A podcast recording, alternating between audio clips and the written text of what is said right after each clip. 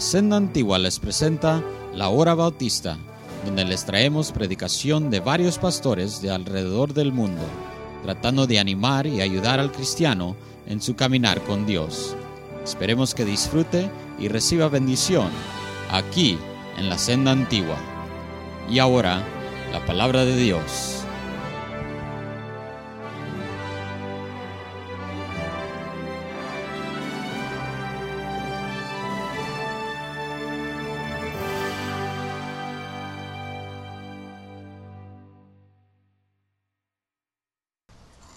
Dios es bueno, ¿verdad que sí, hermanos? Gloria a Dios, a Él sea toda la gloria porque es bueno con nosotros. Gracias a Dios por esta iglesia. Ah, toda la semana, eh, pues desde que llegamos el martes en la mañana, ah, los hermanos que aquí sirven eh, con espíritu hermoso. Quiero eh, este, agradecer a la iglesia Bautista de Montecito. Gracias hermanos por su trabajo, por su esfuerzo por servir con un corazón muy hermoso, han sido de gran bendición y son de bendición a mi vida. Y, esta conferencia, hermanos, a mí ha sido tremendamente ah, usada en mi vida. Y yo necesitaba estar aquí. Y gracias, Pastor Salazar, por el privilegio de estar, que nos permite estar aquí también, de participar en sus conferencias. Gracias, gracias a Dios. Bueno, hermanos, los bendiga mucho, una bendición verles. Vamos a ponerse de pie. Vamos a abrir al libro de los Hechos, capítulo 16. Hechos, capítulo 16. Gracias, Pastor Salazar, por su liderazgo. Es una bendición a mi vida. Hechos 16, por favor, y leeré versículo 6 al versículo 10. Hechos 16, 6 y ustedes síganme en la lectura. Dice la palabra de Dios. Y atravesando Frigia y la provincia de Galacia, les fue prohibido por el Espíritu Santo ver la palabra en Asia. Y cuando llegaron a Misia intentaron ir a Bitinia, pero el Espíritu no se lo permitió. pasando junto a Misia descendieron a Troas. Y se le mostró a Pablo una visión de noche. Un macedonio estaba en pie, rogándole y diciendo, pasa a Macedonia y ayúdanos. Cuando vio la visión enseguida, procuramos partir a Macedonia, dando por cierto que Dios nos llamaba para que les anunciésemos el Evangelio. Quisiera, hermanos, en esta noche hablar sobre el tema el clamor de la cosecha. El clamor de la cosecha. Todo gracias, Señor, por el privilegio de abrir tu palabra. Gracias porque nos has hablado de una manera tan, tan contundente Pido que tu Santo Espíritu siga bendiciendo. Gracias, Señor, por hermano Torres, por lo que escuchamos. Y usa tu siervo, hermano Salazar. Gracias, Señor, porque tú estás usando esta iglesia, estas conferencias. Mi Dios, que todo lo que se ha hecho aquí sea para que multitudes de almas sean salvas. Iglesias comenzadas, misioneros enviados a todo el mundo. Y que tu reino crezca y tú seas glorificado. Te lo pido en Cristo Jesús. Amén. Gracias, se pueden sentar. Después del concilio de Jerusalén, Pablo y Silas, guiados por el Señor, fueron a visitar las iglesias que Pablo y Bernabé habían comenzado su primer viaje misionero. Pablo tenía un deseo de ir hacia Asia, hacia el oriente, pero el Espíritu Santo se lo prohibió. Luego Pablo eh, eh, este, decidió ir, hacia el norte, hacia Bitinia, hacia el mar negro, pero el Espíritu se lo prohibió. Entonces Pablo viajó hacia el sur, a Troas, una ciudad, eh, un puerto del mar Egeo, y allí dice la palabra de Dios, hermanos, que el Espíritu Santo, hermanos, en esa, en esa noche, Ah, él le, dio una visión. Dice la palabra de Dios ahí, hermanos, en el versículo 10, cuando vio la visión enseguida, procuramos partir para Macedonia, dando por cierto que Dios nos llamaba para que anunciásemos el Evangelio. En esta visión, hermanos, ahora déjenme decir esto, hermanos. a veces uno, hasta recientemente, entendí que a Pablo no fue a Asia y bueno, Dios lo, lo guió hacia, hacia el occidente, no porque los de occidente seamos mejor que los de Asia, sino a los del occidente nos encargó el Evangelio para llevárselos a Asia. Amén. Pero vemos aquí, hermanos, que en esta noche el apóstol Pablo vio una visión de un hombre de Macedonia rogándole y diciendo, pasa a Macedonia y ayúdanos. Y allí quiero que veamos, hermanos, que ese es el clamor de la cosecha. Pasa a Macedonia y ayúdanos. Y ese hombre de Macedonia, note hermanos que no habla en singular, habla en plural. Dice, pasa a Macedonia y ayúdanos. Porque ese hombre, hermanos, de Macedonia representa a Lidia esa mujer allí en Filipos, allí estando junto a ese río, Dios abrió su corazón mientras Pablo predicaba el Evangelio y fue salva.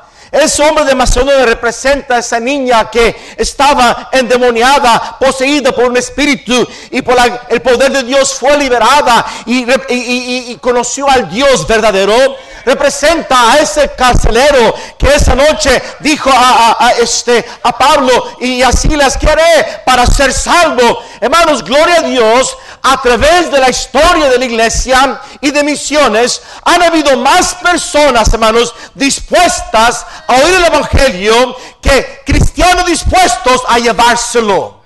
Es una triste verdad, hermanos que ha habido más gente dispuesta a escuchar la verdad, a escuchar el mensaje de salvación, que cristianos dispuestos a llevarles el Evangelio. Hermanos, hay que escuchar el clamor de la mies. Hay que escuchar ese clamor, ven y ayúdanos. Un hombre llamado Albert Brent, 1948, misionero de Canadá, él y otro compañero, llamados a el país de Etiopía, ahí en, el continente africano. Llegaron al, gobierno de Etiopía para pedirles permiso de entrar a, a, una área de Etiopía, pero había en ese tiempo guerras tribales y el gobierno les dejó entrar a un lugar solamente con, en medio de los a, la, este, de las tribus de los gedeos, una tribu allí en Etiopía.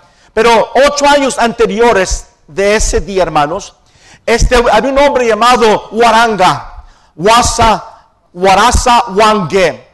Este, ese hombre, ocho años antes, hermanos, un día viendo hacia las estrellas, dijo a Dios, Dios, si tú eres creador, si tú eres verdadero, quiero que te manifiestes a mi vida. Ocho años ese hombre esperó, hermanos, y cuando este Albert, este uh, Brent, con su compañero entraron a ese tribu de los jadeos, hermanos, la, primera persona que conocieron fue a este hombre, este Warasa Wange, y este hombre, hermanos, aceptó a Cristo como su salvador personal y conoció al Dios verdadero, y en los próximos 30 años levantaron docenas y docenas de iglesias en esa parte de Etiopía, hermanos, porque el clamor de la cosecha hermanos, este, hermanos, está alrededor del mundo, hermanos, diciendo, ven y ayúdanos. Y quiero que veamos brevemente en esta noche, hermanos, el clamor de la cosecha. En primer lugar, hermanos, note conmigo Hechos capítulo 16. Hechos 16, favor. Note conmigo versículo 9. Dice la Biblia, y se le mostró a Pablo una visión de noche un varón macedonio estaba en pie rogándole diciendo, pasa Macedonia y ayúdanos. Cuando vio la visión, enseguida procuramos para partir para Macedonia, dando por cierto, que dice hermanos, que Dios nos llamaba. Hermanos, Dios usa el clamor de la mies para llamar obreros a su mies. Dije, Dios usa el clamor de la mies para llamar obreros a la mies. Recuerdo, hermanos, 1986. Eh, acababa de predicar un domingo allí en, Chicago a un grupo de hispanos que habíamos ganado para Cristo, eh, este, de mexicanos. Y ese día eh, a la comida le dije a mi esposa Karen, Karen, Puede ser que Dios un día nos lleve a México. Bueno, a los dos días me habla un misionero de, ah, de Cuernavaca y me invita a predicar a México. Y le dije a Karen, Karen, creo que Dios está haciendo algo. Y fui a, a, Cuernavaca, prediqué jueves, viernes, sábado, domingo en la mañana. El domingo en la tarde no había culto. Mi avión salía hasta el martes de la Ciudad de México. Y me di cuenta que había misioneros hermanos ahí en Cuernavaca en la conferencia que iba a regresar a Zacatecas y pasaba por San Luis Potosí. En San Luis Potosí, pues está mi familia, mi abuelita, mis eh, tíos y tías. Tenía 10 años y ver a mi abuelita, la mamá de mi papá, y mi otra abuelita, mamá de mi mamá. Le dije a, este misionero hermano, ¿me pudieras aventar a, dejarme allí en San Luis Potosí? Tú sigues a Zacatecas y este, ahí paso lunes con mi familia. El martes me regreso a México en camión y, me voy a Chicago de regreso. Cuando llegamos, hermanos, a San Luis Potosí, a San Luis Potosí ese sábado, domingo, una noche, ya noche, a la casa de mi abuelita, estaba ah, mi tío Roberto, que ya está con Cristo, y mi tío Olga ahí esperándome, eran las 11 de la noche. Y, me dijo mi tío Roberto, hijo, eh, mañana quisiéramos pedirte que fueras a nuestra casa a predicar el Evangelio. Vamos a invitar a, ya, ya, ya invitamos a amistades, amigos, a familiares a una comida y queremos que ahí nos prediques el Evangelio. Pues ese día a las 1 de la tarde en la casa de mi tía y mi tío Roberto, habían como 23 personas. Y comimos y me paré, prediqué el Evangelio y siete personas fueron salvas ese martes en la mañana cuando ah, viajaba de, de San Luis Potosí a México y de México a Chicago, todo el camino lloré. Todo camino, Dios me, me, quebrantó mi corazón por San Luis Potosí. Dije, Señor, pudiera ser que me estés llamando, pudiera ser que quieres que venga a San Luis Potosí. Hermanos, si por año y medio, un día por semana, eh, este, ayuné, si Dios me quería en San Luis Potosí, y gloria a Dios, en el 89, allí en esta misma casa, comenzamos la iglesia bíblica bautista. Hermanos, Dios usa, hermanos, el clamor de la gente perdida para llamarnos a la mies. Oh, pero cómo necesitamos el corazón del Señor, cómo necesitamos tener los ojos del Señor. Note conmigo Mateo, favor, capítulo 9. Mateo 9. Yo sé, hermanos, que este, la necesidad no, no este, determina un llamamiento. Pero, hermanos, si es cierto, Dios usa el clamor de los perdidos para llamarlos a la mies. Dice la palabra de Dios en Mateo 9. Dice ahí en el versículo 35.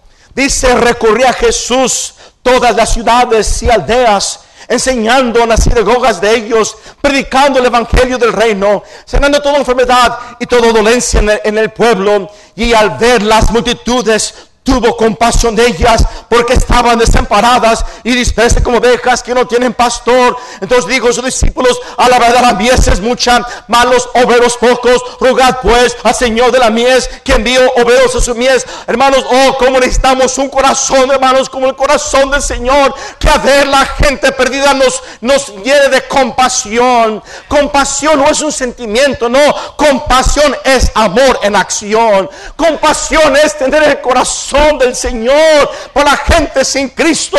Oh hermanos, la mies es mucha, los obreros son pocos. Recuerdo visitando al hermano Botros allí eh, eh, eh, en Alejandría y ahí con el hermano Salazar estuvimos y y, de regreso de Alejandría a Cairo, este, allí hermanos, me, maravillé de ver los cientos y cientos y miles de edificios altísimos, hermano querido. Y tuve que pararme allí en la carretera, decir al chofer que me dejara parar para poder simplemente observar los hermanos. Hay 12 millones de habitantes en esa ciudad, hermanos, y necesitan el evangelio. Hermanos, ¿cómo podemos nosotros dejar pasar las multitudes y no hacer nada? El clamor de los perdidos, el clamor de la cosecha nos debe llevar hasta dispuestos a ir a predicar el Evangelio en todo el mundo. Pero sigamos adelante, por favor. El clamor de la cosecha es usado por Dios para hablarnos, para llamarnos para darnos una carga, para que tomemos decisiones de ir y predicar el Evangelio, ir a las calles, ir a los pueblos, ir donde Cristo no ha sido nombrado, dejar papá y mamá, dejar ciudad, dejar amistades e ir y predicar el Evangelio al mundo perdido. El clamor de la cosecha Dios la usa para llamarnos, para hablarnos. Pero ve- vea, por favor, conmigo, siente lugar. Hechos 16, favor, Hechos 16.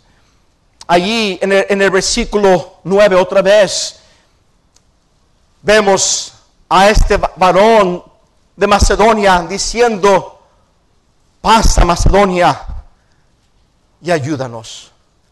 Rogándole, pasa Macedonia y ayúdanos. Hermanos, el clamor de la mies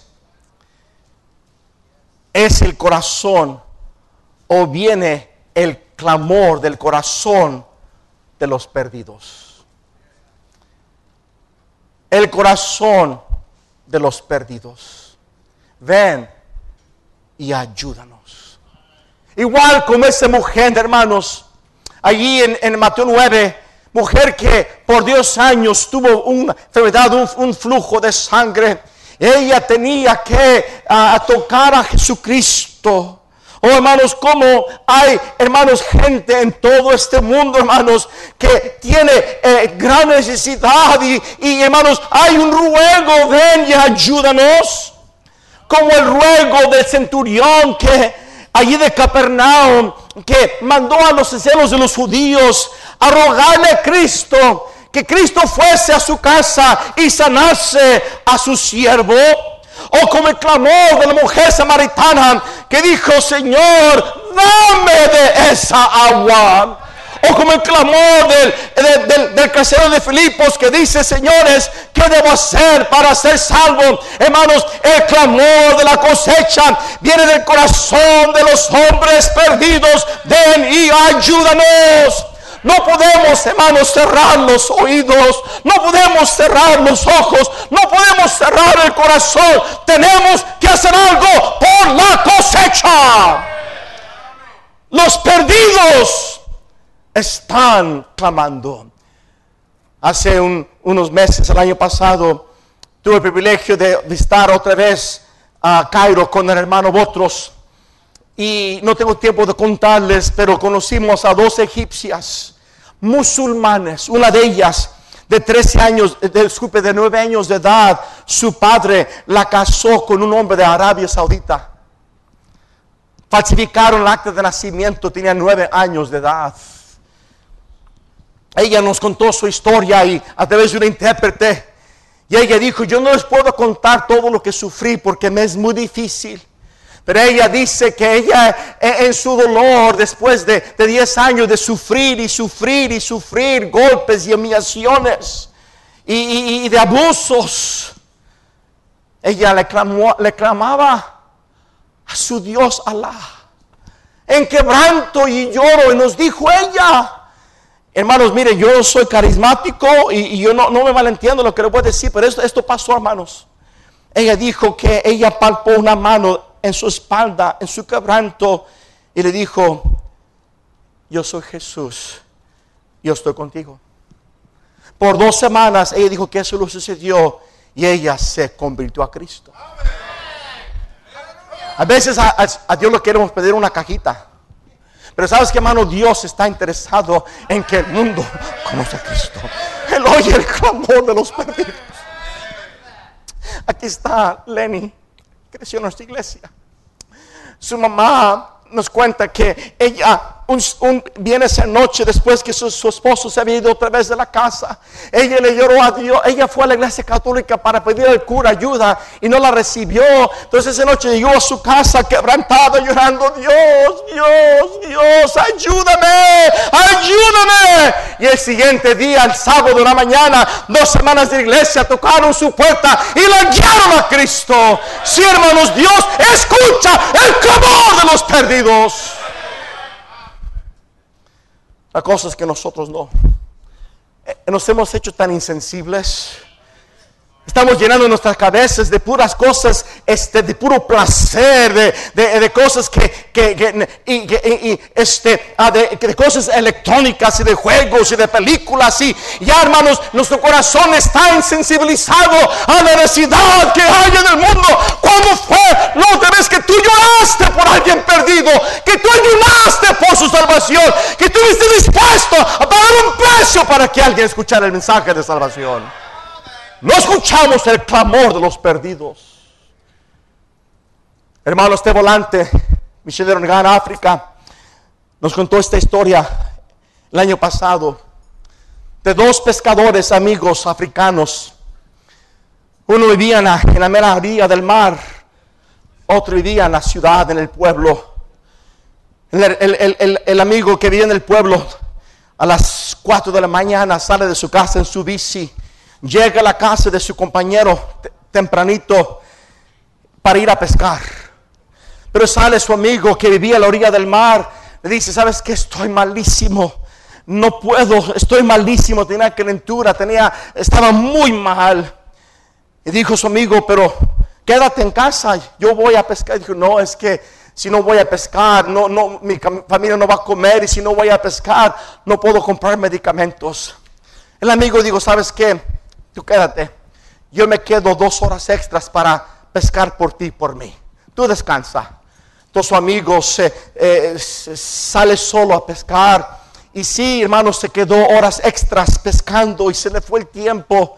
De repente vino una tormenta y eh, el, el cielo se oscureció y bajó el sol. Y cuando él ya quiso regresar a, casa, estaba negro todo. No podía ver las luces de la costa. Y él sabía que si él salía en la dirección incorrecta, se perdería quizá para siempre. Tenía suficiente gasolina para regresar nada más a, a- la- a- casa.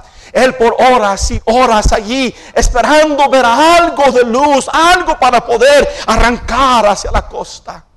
De repente, en su búsqueda, eh, ya era, ya era una dos de la mañana, era la madrugada. Y él ve una lucecita de lejos, pero chiquitita. Dijo, ahí está la costa. Él enciende su, su motor y, y él se dirige hacia esa luz derechito. Acercándose a, la playa, eh, vio que creció y creció esa luz. Y ya cuando él llega a, allí a embarcar, se dio cuenta que una casa se estaba quemando baja de la lancha y, y- y está, y su amigo viene corriendo. El que había dejado enfermo le dijo, amigo, tu casa se está quemando. Dijo su amigo, sí, me di cuenta que estabas perdido. Me, di cuenta que si no hacía algo te ibas a perder para siempre. Entonces encendí mi casa en fuego para que tú pudieras regresar a salvo. Sí. Hermano, es tiempo que nosotros cambiemos.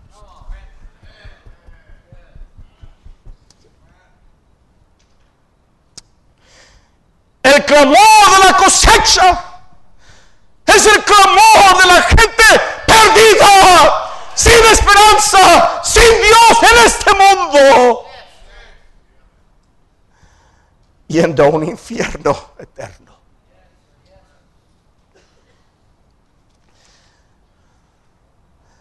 Hechos 16, por favor.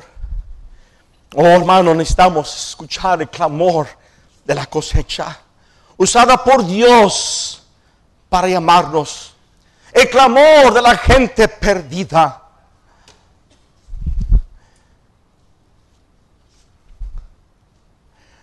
Note conmigo allí, hermanos, otra vez, en el versículo 10 cuando vio la visión enseguida, procuramos partir para Macedonia, donde por cierto, dando por cierto que Dios nos llamaba para que les anunciásemos el Evangelio. Note la, la palabra partir. Partir. Hermano, el clamor de la cosecha nos debe impulsar a ir. El clamor de la cosecha nos debe impulsar a ir.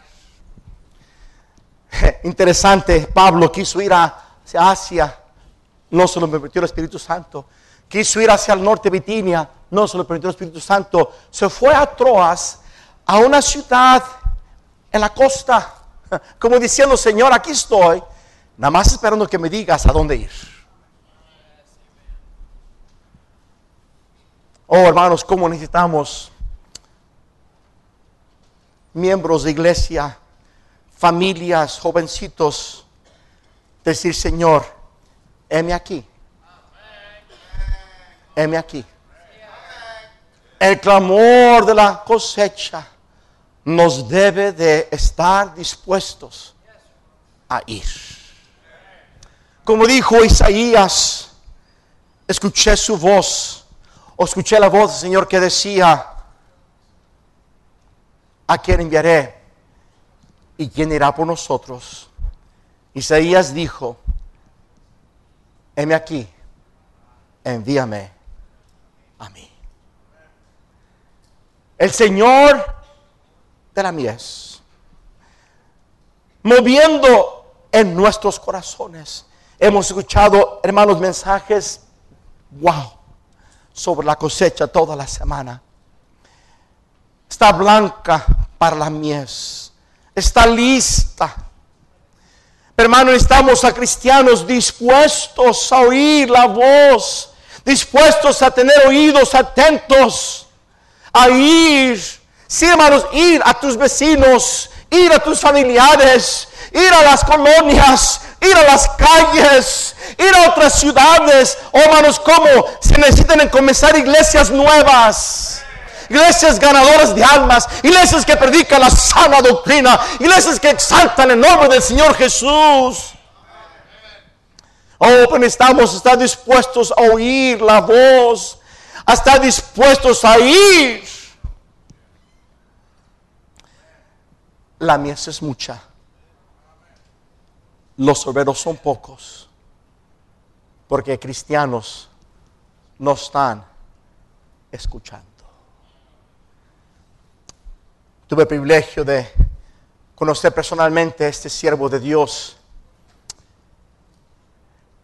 En el 89, allí en Atlanta, Georgia, antes de llegar a San Luis Potosí. Tommy Tillman. Cuando lo conocí allí en la casa donde nos hospedamos, me preguntó Luis, ¿a dónde vas a ir a servir? Le dije, voy a México. Me dijo Luis, yo conozco México. Yo antes de ir a Tailandia, porque él estaba en ese tiempo en Tailandia, este, trabajando con los leprosos y comenzando una orfanatorios allá en Tailandia.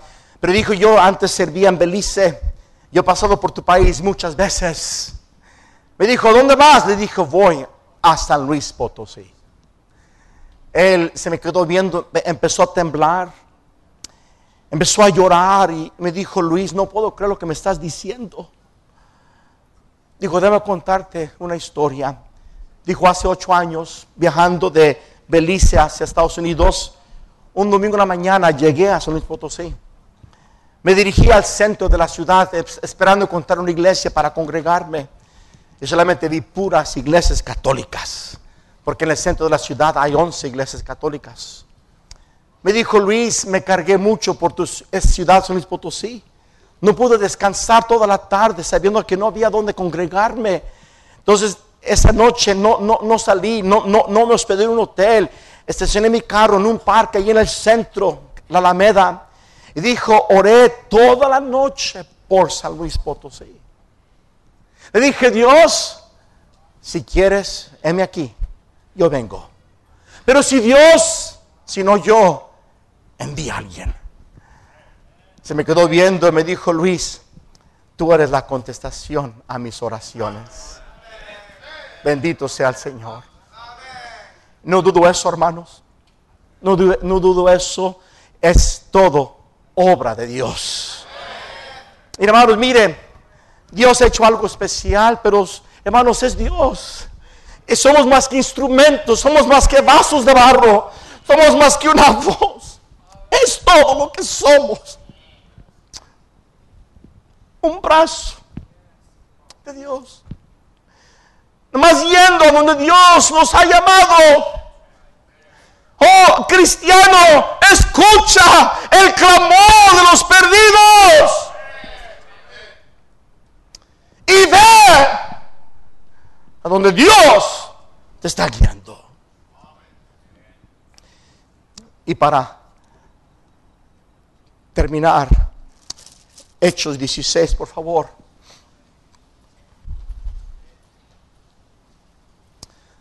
Termino, pero no en un minuto, no se me, no se me, no se me alborote. No. Me encanta lo que dice allí. Versículo 10. Cuando vio la visión, nota la frase, enseguida. Wow. ¿Cómo necesitamos cristianos así? Enseguida. Hermanos, el clamor de la mies nos debe llevar a obedecer inmediatamente. Le, le ponemos demasiados peros, ponemos demasiadas este, excusas Hermano, cuando el apóstol Pablo esa noche vio esa visión, vio ese varón rogándole, ven y ayúdanos.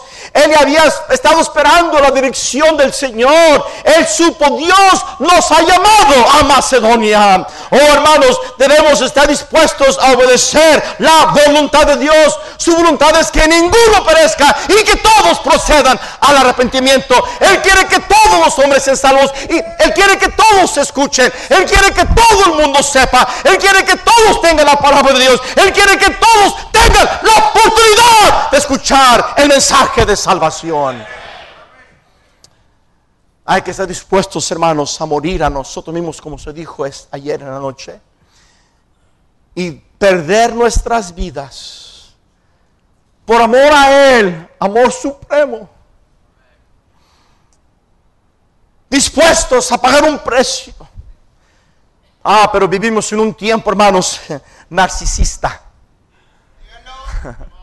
Enamorados de nosotros, enamorados de nuestro placer, enamorados de nuestro materialismo. Hermanos, tristemente este país va como va porque les importa más el, cuanto va a ver en su bolsa de lo que es valores y lo que es correcto y lo que es santo y justo, tristemente. Y ahí van también muchos cristianos.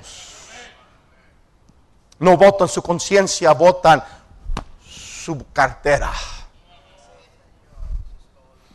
Oh hermanos, ¿cómo necesitamos cristianos dispuestos a morir, a perder su vida, a consagrar su vida, decir, Señor, heme aquí, Señor, pierdo, este, Señor, muero mi voluntad, muero lo que yo quiero, Señor, aquí estoy, Señor, haz conmigo lo que tú quieras. Dispuestos a pagar un precio para que el mundo tenga el Evangelio. A obedecer inmediatamente. Los ingleses, hombres como Robert Moffat, David Livingston y cientos y cientos y cientos más, impactaron el continente de África en su tiempo con el Evangelio. Los ingleses, misioneros ingleses, sabían que el promedio de vida de un misionero inglés era seis años en el continente africano. Hace unos años un misionero contó esto y después lo colaboré en un libro que leí sobre misiones. Los, ingleses, hermanos, entonces, en lugar de empacar sus pertenencias en, en, belices o cajas, las, sus pertenencias las empacaban en sus ataúdes. Cuando en la China hubo la rebelión Boxer, cuando los, los chinos, el gobierno expulsó a los, a, los extranjeros de la China, hermanos, muchos chinos salieron a las calles y a los misioneros norteamericanos los mataron. La agencia misionera de, de Hudson Taylor este, China Inland Mission, perdieron 300 misioneros. Murieron en las calles, apedreados, golpeados. Hudson Taylor con compañeros salieron a, a, predicar a, Australia, a Inglaterra, a Canadá, a Estados Unidos diciendo, hermanos, se han quedado misiones sin líderes, se han quedado escuelas sin maestros, se han quedado doctores, este, eh, clínicas sin doctores, se han quedado eh, este, cientos de personas en China sin siervos de Dios. De favor, vengan y ayúdenos. Y en un año, 300 personas tomaron ese lugar. Ah, sin promesa de sostén, simplemente se fueron.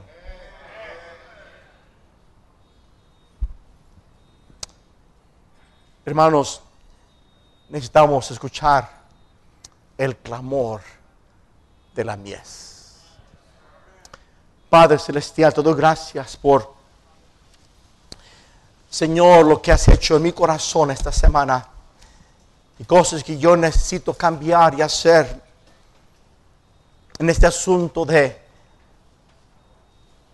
llevar el mensaje de salvación, ganar almas.